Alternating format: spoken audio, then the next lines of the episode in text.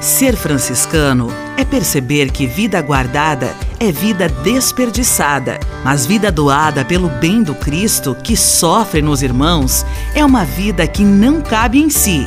Se esparrama em gestos, sorrisos e preces, e no coração do próprio Deus, feito doação, se eterniza, brilha como luz no firmamento. Agosto, mês vocacional.